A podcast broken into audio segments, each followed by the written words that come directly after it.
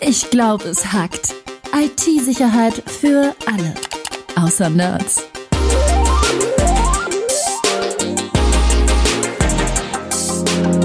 Mit Rüdiger Trost und Tobias Schrödel. Ja, willkommen bei Ich glaube, es hackt. Heute ein sehr spannendes Thema, wie ich finde, das Thema Darknet. Uh, genau. Hallo Rüdiger. Hi Tobi.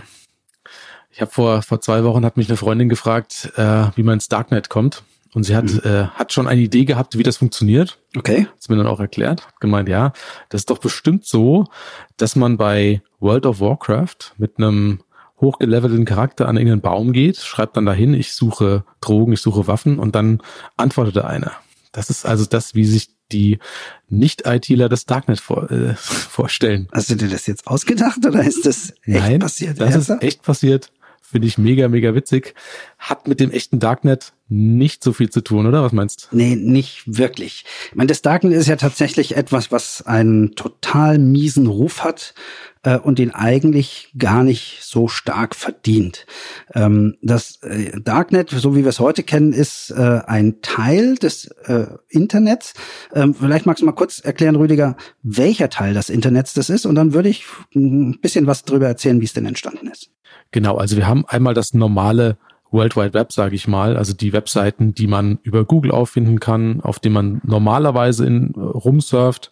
Da gibt es da noch einen, sage ich mal, einen versteckteren Bereich, das sogenannte Deep Web. Das sind letzten Endes Webseiten, die muss ich kennen, um sie zu besuchen. Ähm, die sind einfach nicht indiziert, aber auch sonst ganz normal erreichbar. Das heißt, wenn ich die Adresse kenne, dann kann ich da auch hin. Und dann darunter haben wir das sogenannte Darknet, in das ich nicht so ohne weiteres mit meinem äh, Firefox-Browser oder Chrome-Browser reinkomme, sondern muss spezielle Anforderungen erfüllen, um überhaupt da teilzunehmen. Was sind das für Anforderungen? Also äh, brauche ich da einen speziellen Computer? Computer nicht. Das kannst du von jedem Computer machen. Du brauchst einen speziellen Browser. Du brauchst den sogenannten Tor-Browser, mit dem du dann das Darknet betreten kannst. Den kann sich aber jeder runterladen und installieren. Das ist also keine äh, Geheimsoftware, die man irgendwie nur an, an irgendwelchen dunklen Ecken am Hauptbahnhof auf einer dreieinhalb Zoll Floppy bekommt. Oder in World of Warcraft. Ähm, oder in World of Warcraft an dem großen Baum. Genau, nein, den kann sich jeder runterladen. Aber ähm, wie ist denn das Darknet überhaupt entstanden? Zu Zeiten des jungen Internets, muss man sagen, gab es schon sowas wie das Darknet. Und zwar gebaut wurde das Ganze von der, ähm, vom US-Militär ähm, die nämlich in diesem ersten Computernetz, damals noch DARPANET genannt, da war also der Begriff Internet noch gar nicht so ähm, verbreitet, ähm, ihre militärischen Mitarbeiter über eine Verschlüsselung miteinander kommunizieren ließen. Ähm, die anderen Menschen auf diesem Netz waren in der Regel irgendwelche Wissenschaftler von Universitäten. Und die Amis haben also relativ schnell festgestellt, dass das jetzt ziemlich blöd ist, wenn da, ich sage jetzt mal von Hunderten äh, Menschen fünf verschlüsselt kommunizieren, weil dann jeder weiß, genau die fünf das sind die wichtigen Geheimdienstmitarbeiter des amerikanischen Militärs.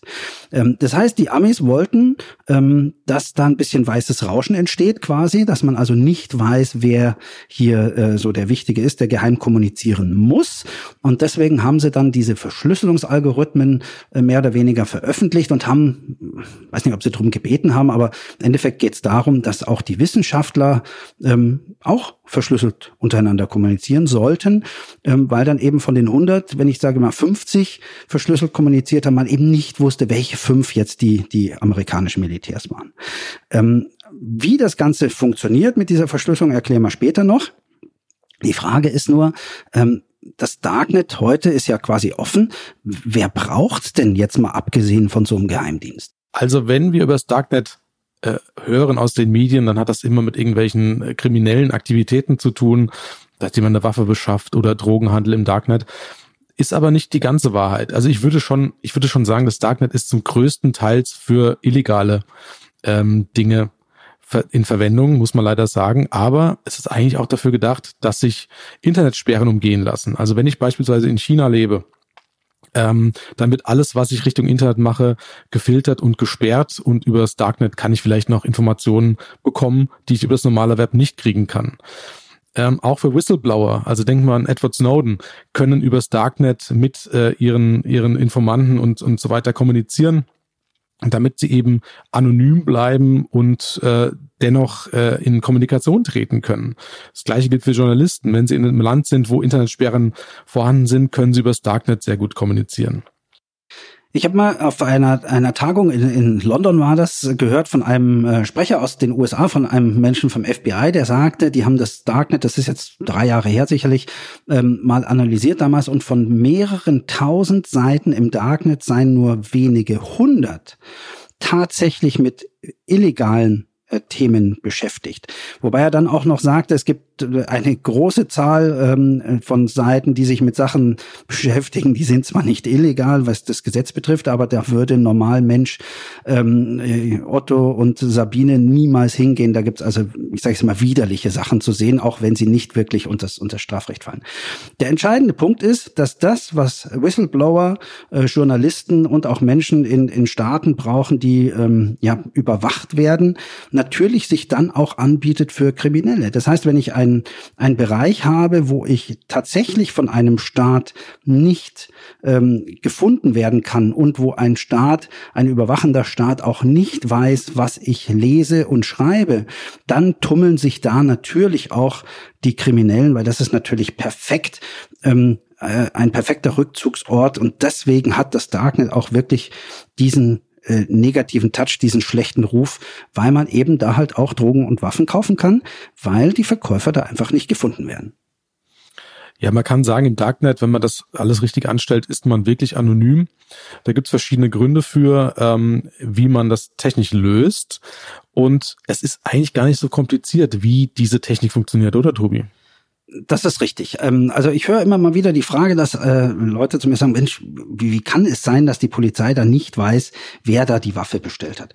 Ähm, also einfach gesagt ist es so, dass ich, wenn ich ein, ein, eine Webseite aufrufe, also zum Beispiel irgendeinen illegalen Shop im Darknet, dass ich ähm, mein Browser, besser gesagt, der Tor-Browser, das nicht direkt an den Server schickt, diese Anfrage. Also nicht direkt an den Shop. Das geht über drei äh, Stellen. Man nennt die Nodes und ähm, das Interessante dabei ist, dass meine Anfrage, also ich würde gern zum Waffenshop gehen, sage ich jetzt mal, oder machen wir mal besser Drogen, ähm, vielleicht nicht ganz so krass. Ich würde gerne Drogen kaufen ähm, und hätte hier eine Anfrage an den, an den Laden XY. Dann schickt mein Browser das weg an die erste Node, an den ersten Node. Und der, dieser Node kann auch nur eine Sache entschlüsseln. Der weiß nur, ähm, an wen es weitergeben soll. Der weiß zwar nicht, an wen ich meine Anfrage stelle. Also dass ich jetzt an den an den Weed Shop ähm, eine Anfrage stelle, der weiß nur, hier ist eine Anfrage, du bist der Erste, gib mal an den Zweiten. Der Zweite kriegt die Anfrage und weiß nur, ich krieg was von der ersten Note. Der weiß nicht, wer diese Anfrage ursprünglich gestellt hat. Also der kennt mich jetzt nicht als, als Käufer, nenne ich es jetzt mal. Und der weiß auch nur, er muss die Anfrage einfach weitergeben an den dritten. Und der dritte hat weder Ahnung vom ersten noch vom zweiten, geschweige denn vom Käufer, also von mir, der weiß nur, ah, ich bin der Dritte, der Letzte im Bunde, ich soll das an irgendeinen so Online-Store hier eine Anfrage weitergeben und das tut er auch. Das heißt, die ganze Kette davor ist für den nicht sichtbar und so ist es auch für die am Anfang, die wissen gar nicht, wo es hingeht. Und wenn man das, und das geht heute mit kryptografischen Mitteln und Programmierungen, wenn man das sauber und gut macht und keine, ich sage jetzt mal, Fehler begeht und da irgendwelche öffentlichen E-Mail-Adressen oder sowas in diese Requests reinpackt, dann ist es auch wirklich technisch unmöglich herauszufinden, wer hier bei wem kauft. Und das ist das Entscheidende auch. Ähm, der Online-Laden hat keine Ahnung, wer bei ihm kauft. Ähm, diese Anfrage kann nicht zurückverfolgt werden und genauso ist es umgekehrt. Der Käufer hat im Endeffekt keine Ahnung, wo er einkauft beziehungsweise wo dieser Server steht. So, jetzt bin ich im Darknet, habe mir den Tor-Browser installiert, bin anonym. Wie geht's weiter? Also man kennt das vielleicht, man macht einen Browser auf, man wird mit Google begrüßt und dann legt man einfach mal los. Das geht im Darknet nicht. Also es gibt kein Google im Darknet. Genau, es gibt kein Google. Also ich kann jetzt nicht da reinschreiben, gib mir mal einen Shop, ich möchte Gras kaufen und äh, dann listet Google das auf oder eine andere Suchmaschine. Das äh, gibt es im klassischen Sinne nicht. Diese Webseitennamen, die URLs, also www.lufthansa.de oder www.amazon.de, die gibt es im Darknet auch nicht. Ähm, die Webseiten haben in der Regel keine sprechenden Namen. Die heißen also B6X3F7QRX. Punkt .onion. Ähm, das ist quasi die Endung, so wie wir es aus dem offenen Netz als HTML kennen. Ähm, und die muss man tatsächlich finden. Aber da gibt's einen Trick. Und der heißt auch wieder Google. Ja, ähm, natürlich kann man auch die Darknet-Seiten über das normale Web finden.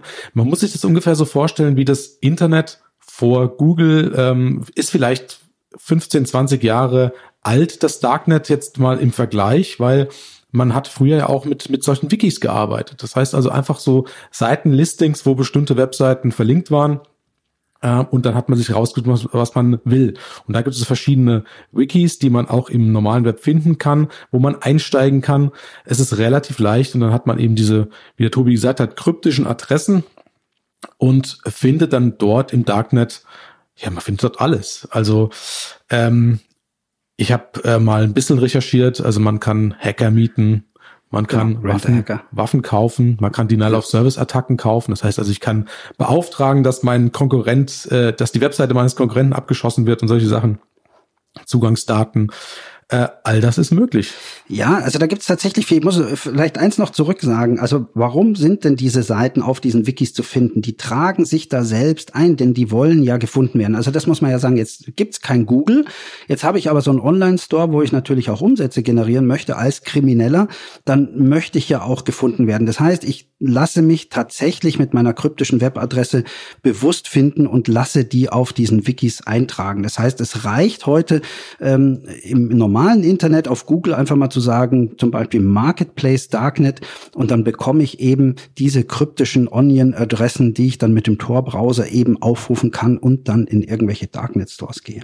Ähm, zu deinen Sachen, die man da so findet, äh, vielleicht eins noch, das ist ganz spannend. Man findet da zwar sehr viel, insbesondere auch viel Illegales, was jetzt sehr spannend ist, wenn man da drauf guckt, ähm, aber nicht alles ist echt. Ich weiß von äh, einigen Polizeistellen, nicht nur hier aus Deutschland, Deutschland, auch insbesondere in Tschechien, ähm, mit denen ich relativ viel zu tun habe, die bieten dort als Staat, nenne ich es jetzt mal als Polizei, auch Waffen und Drogen an. Die liefern aber nicht. Die wollen tatsächlich nur wissen, wer Schade. dort bestellt, wer dort bestellt äh, und wollen diesen Markt kaputt machen. Also das ist natürlich eine ganz kluge Sache, wenn ich als Polizei oder als als äh, Geheimdienst dort auch Waffen und Drogen anbiete und nicht liefere und die Leute hops nehme, dann mache ich natürlich diesen Markt ein bisschen kaputt, weil ich als potenzieller Käufer immer Angst haben muss, beim Falschen einzukaufen. Denn ich kann ja nicht überprüfen, ähm, wer am letzten Ende dahinter steckt. In der Tat hat der Käufer eigentlich das größere Risiko, denn irgendwie muss ich die Ware übergeben. Das heißt, ich muss eine Adresse angeben, wo ich das Ding hingeliefert haben will. Da gibt es natürlich auch Tricks, ähm, Paket, äh, Paketboxen oder sonst irgendwo hinschicken, dann abgreifen. Ja. Der Verkäufer auf der anderen Seite ist eigentlich fein raus, weil er ist anonym. Ähm, er bekommt mein Geld auch über ein anonymes Bezahlverfahren. Bitcoin in dem Fall. Werden wir auch mal drüber reden? Können wir auch drüber reden. Machen wir in einem extra Podcast, würde ich ja. sagen. Ähm, auf jeden Fall ist es anonym. Das heißt, der Angreifer oder der, der Verkäufer hat das Geld schon, liefert die Ware oder liefert die Ware auch nicht, äh, je nachdem. Und ich muss gucken, dass ich an der äh, Kette als Käufer auch anonym bleibe. Generell würde ich sagen, das Risiko äh, diese Dinge zu beschaffen, ist im Darknet nicht äh, kleiner, als äh, wenn ich die jetzt irgendwo in dunklen Quellen sonst wo beschaffe. Ich glaube auch. Ähm, es ist tatsächlich so, dass ich als Verkäufer, äh, als Käufer im, im Netz äh, hier das, das große Risiko trage. Ähm, die Polizei hat viele, viele Ansätze, ähm, insbesondere bei diesen sogenannten Breakouts, die du schon gesagt hast. Also dann, wenn die Ware tatsächlich physisch irgendwo hingeschickt werden muss. Weil mir bringt's ja nichts, wenn ich nur was bezahle, aber es kommt nichts an, weil ich Schiss habe. Ähm, und äh, auch diese Paketboxen, ähm, DHL äh, Storage und wie sie alle heißen, ähm, die sind nicht wirklich sicher, weil wenn die Polizei was spitz kriegt, dann wartet die einfach, bis ich es abhole. Ähm, das sind so Sachen, da ist die Polizei mittlerweile recht gut, auch wenn man diese ganzen Verschlüsselungen des Darknets nicht aufhebeln kann, ähm, wissen sie, was irgendwann Sache ist. Und man darf auch eins nicht vergessen, die Betreiber dieser, dieser Läden, dieser Online-Stores, die dürfen auch keinen Fehler machen. Ähm, und es kommt immer wieder vor, ist ja erst vor, vor ein paar Wochen der Fall gewesen, dass so große Marktplätze ähm, hops genommen werden. Und was die Polizei in der Regel da wirklich in den letzten Malen geschafft hat, ist, die übernehmen diese ähm, Online-Stores noch im laufenden Betrieb. Das heißt, die sind, ähm, ja, die, die Hintermänner werden festgenommen, aber die Server, die Stores sind noch am Laufen und da steht natürlich drin, wo die Ware hingegangen ist. Das heißt, die haben da wirklich lange, lange Listen von Lieferadressen auf irgendeinem Server und alles, was ich jetzt noch bestelle oder bestellt habe, ist da noch drauf. Da muss ich als, als Käufer tatsächlich immer mit rechnen, dass selbst nach einem Jahr oder anderthalb Jahren dann immer noch mal irgendwann die Polizei vor der Tür steht und eben weiß, dass ich ähm, da irgendwann mal was in größerer Menge gekauft habe. Also da ist es vielleicht nicht ganz so klug, äh, das zu machen. Und es gibt vielleicht noch eine ganz nette Geschichte, ich weiß nicht, ob du von der gehört hast, da wurden Leute die haben gekauft und Betreiber eines Stores haben ihre Käufer erpresst. Ähm, die haben nämlich gemerkt, hoppala, es wird eng, die Polizei kommt. Ähm, und dann haben sie alle Käufer angeschrieben und haben gesagt, passt auf, ähm, wir machen uns vom Acker hier und ähm, wir haben eine Liste, da stehst du drauf als Käufer. Du hast nämlich dreimal bei uns was bestellt. Und wenn du von dieser Liste runtergenommen werden willst, bevor sie zur Polizei geht, dann überweis nochmal 300 Euro. Das ist das, wenn man mit kriminellen Geschäfte macht. Ja, das ist das Risiko, das man eben trägt. Ja. Und weißt du, was das ganz fiese ist? Du weißt ja gar nicht, ob der dich wirklich runternimmt. Du weißt ja nicht einmal, ob der Typ, der dich anschreibt, wirklich dieser Shopbetreiber ist oder ob der das nur behauptet. Also das sind so Sachen, ganz ehrlich, dann lieber doch am Hauptbahnhof in die dunkle Ecke es gibt noch einen anderen Grund für den Hauptbahnhof Dunkle Ecke. Ich habe mich im Zuge des Podcasts ein bisschen eingelesen über die Preise im Darknet aktuell. Okay. Ähm, ganz interessant, weil ähm, mich das interessiert hat. Es geht ja immer um das Thema Waffenkauf. Also mhm. immer wenn irgendein Terroranschlag passiert, dann heißt es immer, ja, hat der äh, Schütze die Waffen im Darknet erworben und wie ist er da rangekommen? Wie kommt man an eine Waffe ran? Und äh, das hat mich interessiert. Und es ist tatsächlich so, dass es da eine Studie gibt, äh, die die Schwarzmärkte in verschiedenen Ländern mal gegenüberstellt gegenüber das Darknet. Okay. Und äh, es ist tatsächlich so, Darknet ist deutlich teurer. Echt? Gibt es da einen Grund für?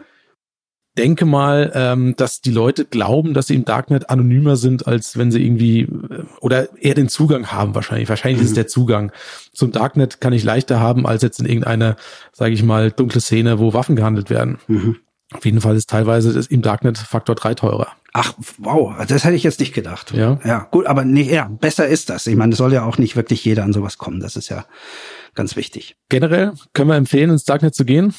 Also juristisch ist, habe ich äh, mal gehört, dass es äh, kein Problem ist zu gucken. Also äh, wir reden jetzt natürlich nicht von Kinderpornografie, das ist ganz klar, sondern ähm, ich kann natürlich so einen äh, Online-Store mal aufmachen, wo mir Gras oder Kokain angeboten wird. Da sehe ich Fotos von von Drogen. Ich weiß zwar nicht, ob das wirklich Kokain ist oder könnte auch Mehl sein. Siehst du auf dem Foto nicht. Ähm, nur gucken ist da erlaubt, anfassen nicht, sage ich mal. Also bestellen ähm, ist genauso illegal wie ähm, es am Hauptbahnhof zu kaufen oder ähnliches. Ähm, das sollte man lassen. Aber wer es mal interessiert, was es da tatsächlich alles gibt, ähm, der kommt nicht gleich ins Gefängnis, wenn er sich den Tor-Browser installiert und einfach mal nach so einem Marktplatz sucht ähm, und sich da mal reinklickt und durchklickt. Da passiert nichts. Da ja, kann jeder seine Neugier befriedigen. Aber bitte vor einem geschützten Rechner nichts runterladen äh, aus dem Darknet, weil gegebenenfalls kommen dann noch ein paar andere Sachen mit, die man nicht auf seinem Computer haben möchte. Richtig, die gibt es zwar auch im normalen Netz. Also das ist aber da ja sicherlich klar. Okay. Ich hoffe, äh, es war was dabei zum Thema Darknet für euch und ich sage danke, Tobi. Danke, Rüdiger.